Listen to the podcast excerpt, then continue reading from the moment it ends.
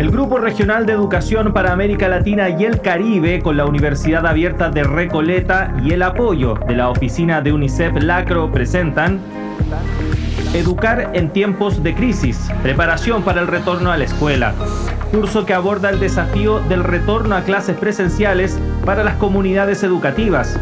Conduce la periodista Muriel Rivero.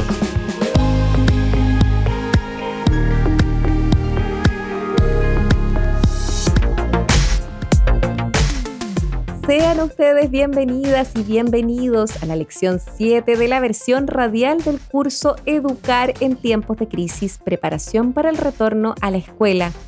A esta lección la hemos llamado Protocolos en el aula, consideraciones preliminares, que forma parte de la segunda unidad del curso, la cual habla sobre el funcionamiento seguro de las escuelas. Recordemos que este curso radial está enfocado en compartir estrategias, en compartir recomendaciones y saberes para la reapertura y retorno seguro a las aulas frente a la pandemia del COVID-19.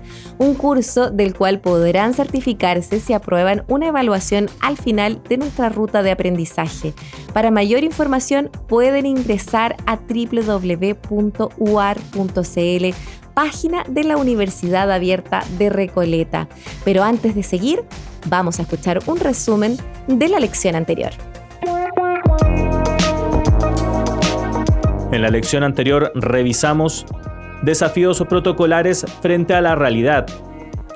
Comenzamos con el caso de estudio de la docente Ana Alicia y su estado socioemocional frente a la pandemia, su encierro y posterior retorno a las aulas.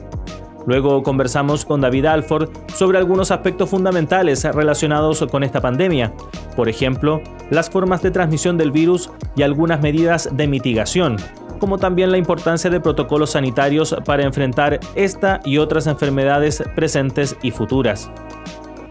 Conversamos con Teresita Janssens sobre la experiencia chilena de retorno a las escuelas, cuáles han sido sus principales desafíos y cómo se fueron solucionando.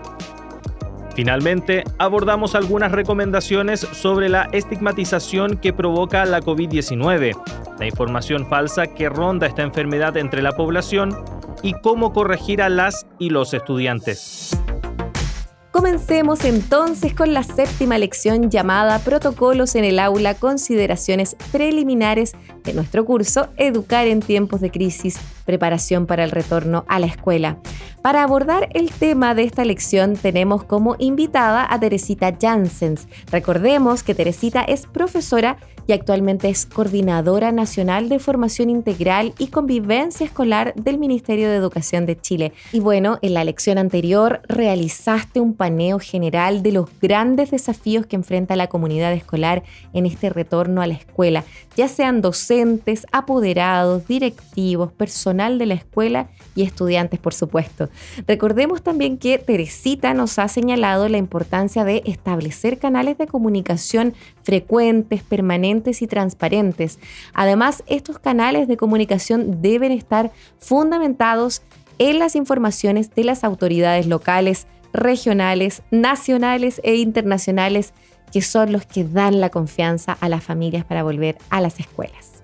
Muchas gracias Teresita por estar nuevamente con nosotros aquí.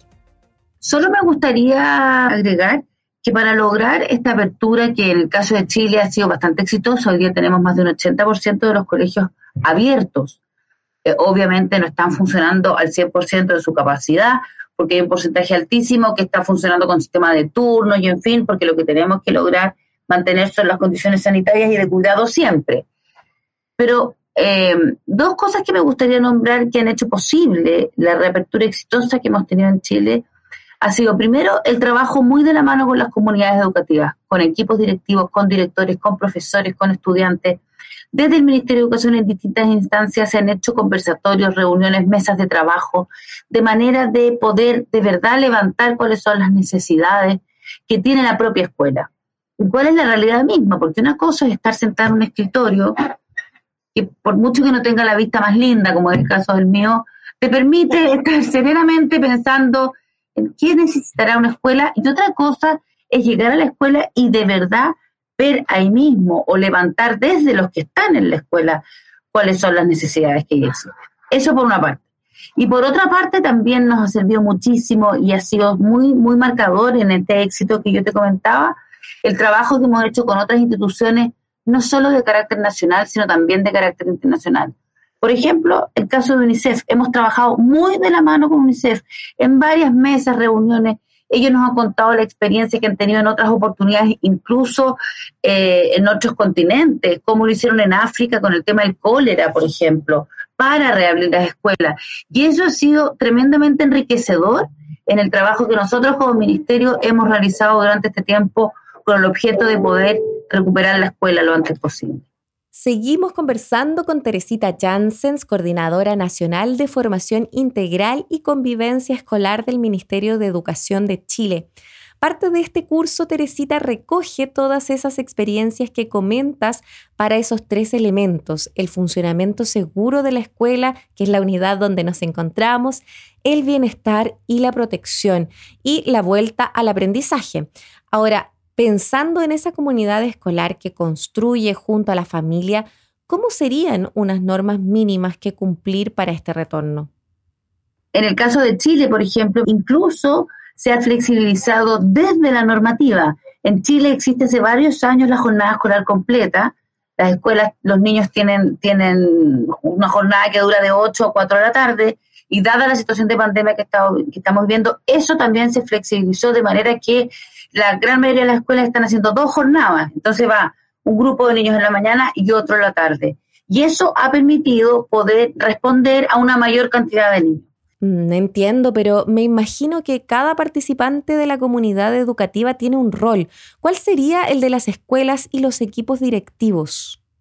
Yo creo que lo primero, lo primero y más importante es ser ejemplo ser ejemplo. O sea, si yo como escuela, como director, como docente de una escuela no cumplo los protocolos, difícilmente le puedo pedir a mis apoderados, a mis estudiantes que lo hagan.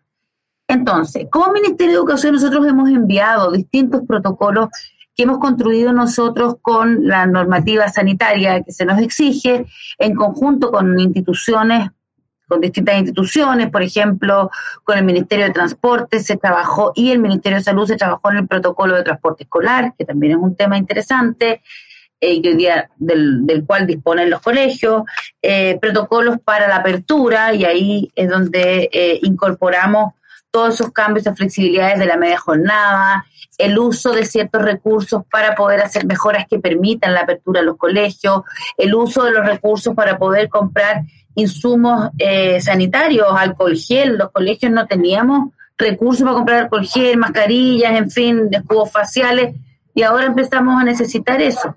También desde el ministerio se, enviaron, pero también se flexibilizaron los recursos. Eh, y, y en ese sentido decirte que nosotros hemos enviado estos protocolos, como te digo, que son bien detallados, pero que también permiten que dentro de un piso mínimo de un estándar, de un marco que es el que damos nosotros, cada escuela pueda acomodarlo a su realidad personal, o sea, particular, sin, sin, sin afectar eh, los protocolos de salud o el aspecto sanitario que finalmente es el que más importa en este caso.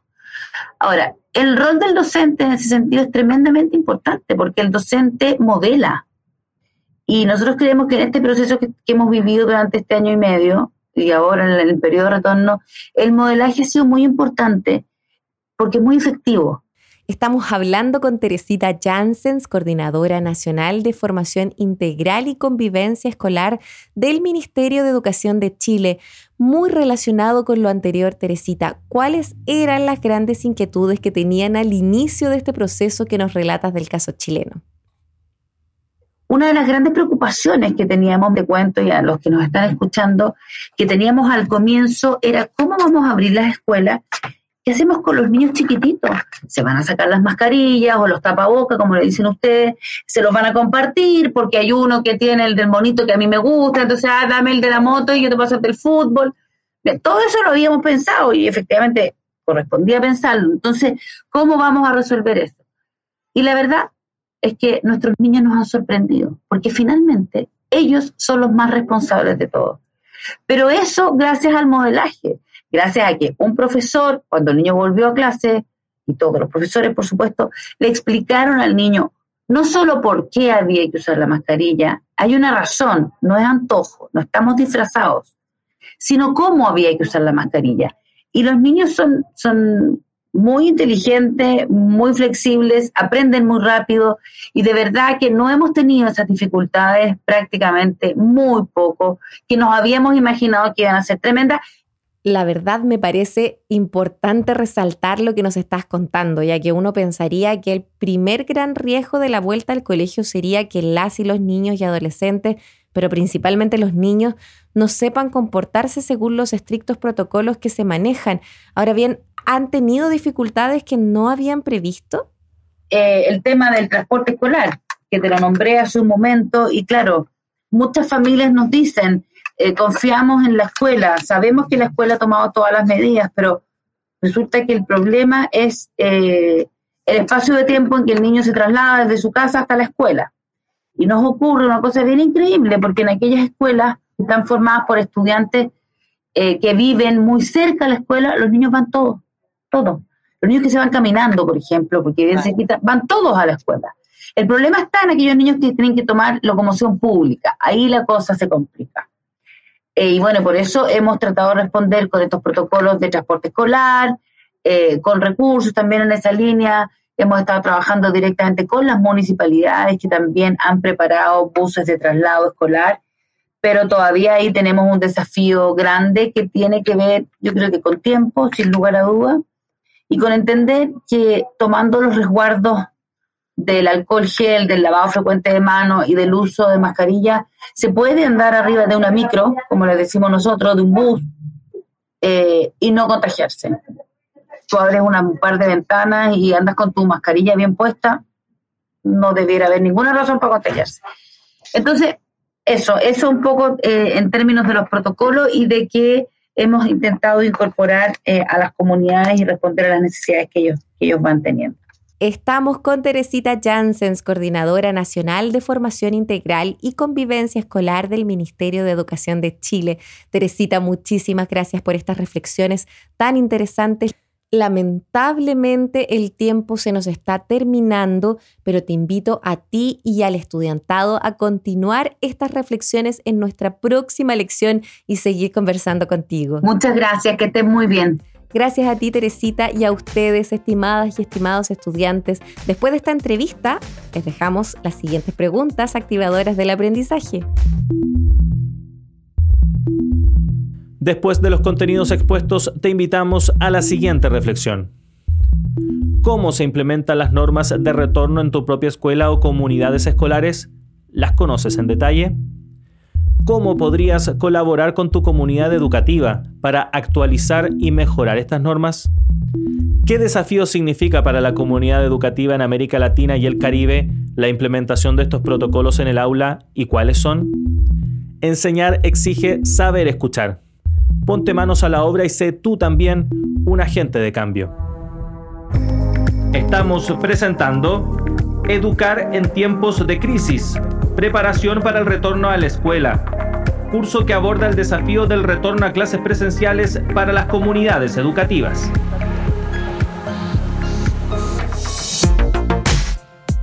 Iniciamos este segundo y último bloque de contenidos de la lección 7 titulado Protocolos en el aula, consideraciones preliminares de nuestro curso radial Educar en tiempos de crisis, preparación para el retorno a la escuela. En este segmento escucharemos nuevamente a David Alford, quien estuvo con nosotros en la lección anterior. Él es especialista en agua y coordinador del clúster de agua y saneamiento para Venezuela. David, agradecemos que estés con nosotros y te dejamos los micrófonos abiertos para que nos compartas tus reflexiones respecto del tema que nos has preparado el día de hoy, higiene de manos y la promoción de prácticas de higiene. Un gusto estar con ustedes hoy día, gracias. Eh, la higiene de manos también va a ser una barrera clave, no solo de identificar a personas con temperatura alta o de tener personas evidentemente enfermas, pero la higiene de manos siempre va a ser una barrera importante para limitar la transmisión de varios de cientos de enfermedades y sobre todo de aquellas que se transmiten de manera respiratoria. En ese sentido, va a ser clave para las escuelas tener una higiene de manos funcional y supervisada en cada entrada y salida de las escuelas, pero más allá de las entradas y salidas de las escuelas, la higiene de manos o puntos de higiene de manos deben estar presentes en todas las entradas y salidas, pero también en todos los baños, las cocinas, los comedores y también los cuartos de aseo, o sea, los cuartos que utilizan el personal de limpieza para que puedan limpiar y desinfectar sus manos después de cada turno de limpieza. También, si es factible, buscar o tener o aumentar las posibilidades de puntos de aseo de manos y asegurar uno en cada aula o en cada piso. Disculpa David, pero tengo una pregunta sobre algo muy sencillo pero sustancial en estos momentos. ¿Con qué se pueden lavar o desinfectar las manos en la escuela? Lo mejor, agua y jabón. Lo más sencillo. Si no tenemos esa posibilidad, hay sustitutos que podemos usar en vez de jabón. También podemos usar agua clorada que tiene el efecto de desinfección al lavar justamente las manos, sin necesidad de jabón. Sin embargo, eso a largo plazo puede tener un efecto sobre la piel de las manos. La otra posibilidad, por supuesto, el alcohol gel o en spray de manos. Cualquiera de los métodos, lo más importante es asegurar que estén presentes y que tenemos suficiente financiación y organización para asegurar que no tendremos brechas o escasez en los artículos e insumos para la higiene de manos. Y también asegurar dentro de la escuela un programa de monitoreo del uso de los puntos de higiene de manos y de las prácticas de higiene de manos, es decir, que la gente se esté lavando las manos de una manera adecuada. No voy a entrar mucho en detalles, pero hay muchos estudios sobre el hecho de que la mayoría de la gente no se lava bien las manos. Muchas veces, después de lavarnos las manos, todavía seguimos con algunos puntos que continúan estando contaminados por no haber frotado en todas las distintas zonas de las manos. Y bueno, ahí dejaremos otras referencias. Seguimos conversando con David Alford, especialista en agua y coordinador del Clúster de Agua y Saneamiento para Venezuela. David, para la promoción y prácticas de higiene, sería también importante integrar estos elementos no solo en las clases, sino también en el día a día dentro de la escuela. ¿Cuáles prácticas de higiene deberíamos reforzar? Eh, durante esta época de regreso a clases sería importante seguir educando sobre los riesgos del COVID, o sea, cómo se transmite y cómo se protege, aspectos de distanciamiento físico, de ventilación, de las rutas de transmisión, pero también los aspectos de higiene respiratoria, o sea, cuando estén tosiendo o estornudando, que lo hagan hacia adentro del codo para no contaminar nuestras manos, que podría contaminar otras superficies. Pero más allá de las prácticas de protección y de prevención de COVID, hay otras prácticas de higiene que son importantes para otros tipos de enfermedades, o sea, aquellas transmitidas por agua o saneamiento, y en ese sentido, la promoción de prácticas de higiene en los momentos clave, o sea, después de saludar o toser. Nos protege de enfermedades como COVID u otras. Pero también después de usar el baño, antes de comer, al entrar en la casa, o antes de preparar la comida o alimentar a un bebé. Y aunque quizás no todos esos momentos sean pertinentes para todos los estudiantes, sería importante que los sepan y que pudieran promocionarlos en sus propias casas. Disculpa de nuevo David, pero además de las prácticas de higiene vinculadas al COVID, ¿qué otras prácticas se podrían incorporar? Eh, por ejemplo, la alimentación escolar con la promoción de la higiene bucal, pero también la higiene de alimentos, es decir, cómo se preparan bien los alimentos, cómo se guardan y en qué momentos hay que echarlos por posibilidades de contaminación u otro. Finalmente, la higiene menstrual, que es un aspecto súper importante que puede tener un impacto sobre la asistencia de adolescentes en las escuelas, pero que muchas veces no tocamos, no abordamos por todos los mitos que hay al tocar esta problemática. No es una temática que sea fácil de abordar y en ese sentido lo que podemos hacer es intentar normalizarlo y en algún momento lo vamos a analizar desde los puntos de vista del saneamiento. Agradecemos nuevamente a David la exposición que nos acaba de ofrecer. Estamos seguros que las y los estudiantes de este curso han tomado nota de estos temas tan importantes en esta lección 7 protocolos en el aula, consideraciones preliminares. Antes de finalizar esta lección, nos gustaría compartir con ustedes algunas recomendaciones para docentes y para padres en el regreso a la escuela, elaborado originalmente por UNICEF China en asociación con el Ministerio de Educación y el Centro para la Prevención y el Control de Enfermedades de la República Popular de China. Comenzamos entonces con las recomendaciones para docentes. Tus alumnos van a regresar a la escuela y eres parte fundamental para que todos se mantengan sanos y seguros. Comparte con tus estudiantes y padres los últimos datos sobre COVID-19 y los esfuerzos de prevención en la escuela. Haz seguimiento a tus estudiantes diariamente. Si un estudiante muestra síntomas, informa a sus padres y notifica el caso, pero asegúrate de avisar de forma tranquila para no causar pánico o ansiedad. Puedes dar, por ejemplo, y promover buenas prácticas de higiene. Anima a tus alumnos para que participen en actividades extracurriculares. Vigila su estado emocional y psicológico y si observas signos de angustia o miedo, informa al médico de la escuela. Anima a tus estudiantes para que hagan preguntas y expresen sus sentimientos con los adultos. Ayúdalos a aprender sobre COVID-19 para evitar malos entendidos y prevenir el estigma y recuérdales ser considerados los unos con los otros. Cuida tu propio bienestar físico y mental y no dudes en pedir ayuda. Juntos podemos permanecer felices, saludables y seguros. Como se habrán dado cuenta, muchas de las recomendaciones hechas hasta ahora por nuestros expositores están alineados con los que nos acaba de compartir UNICEF en esta grabación. A continuación, escucharemos algunas recomendaciones para padres, madres y cuidadores. Tu hijo va a regresar a la escuela, por eso es importante repasar las medidas de seguridad. Tener hábitos de higiene saludables es solo una parte de la solución. Anima a tu hijo para que haga preguntas y exprese sus sentimientos. Sé paciente e intenta que aprender sobre autocuidado sea divertido.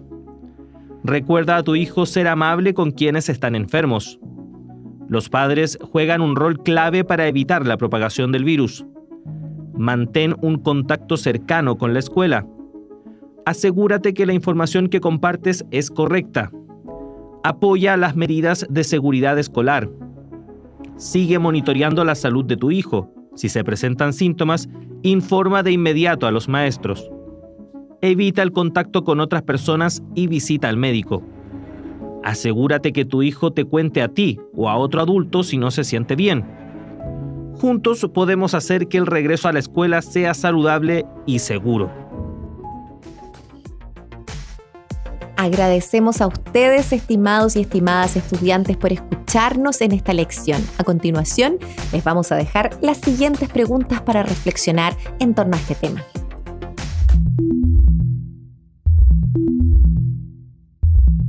Después de los contenidos expuestos, te invitamos a la siguiente reflexión.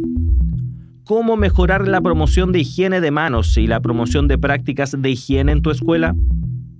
¿Cómo podrías colaborar con tu comunidad educativa para mejorar esos estándares? Estamos presentando Educar en tiempos de crisis, preparación para el retorno a la escuela, curso que aborda el desafío del retorno a clases presenciales para las comunidades educativas.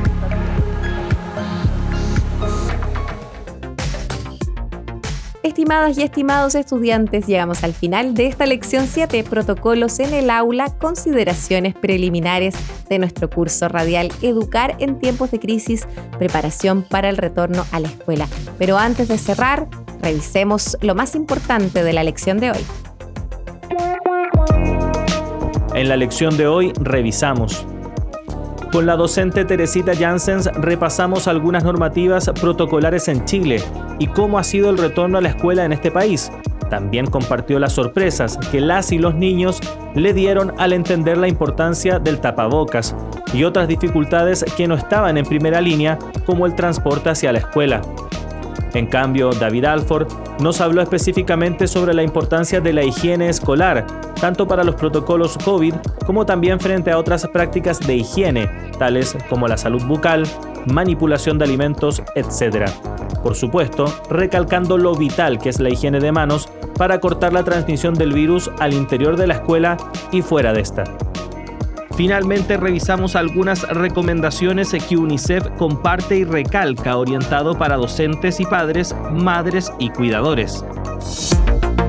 Les invito a revisar los principales aspectos tratados en esta lección, como también si lo quieren descargar este y todos los episodios en la página www.uar.cl.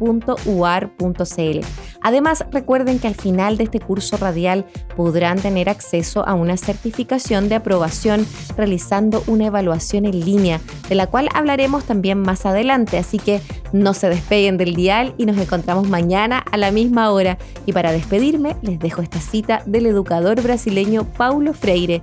La educación se rehace constantemente en la praxis. Para ser, tiene que estar siendo. El Grupo Regional de Educación para América Latina y el Caribe, con la Universidad Abierta de Recoleta y el apoyo de la oficina de UNICEF Lacro, presentaron Educar en tiempos de crisis, preparación para el retorno a la escuela. Curso que aborda el desafío del retorno a clases presenciales para las comunidades educativas. No faltes a nuestra próxima lección.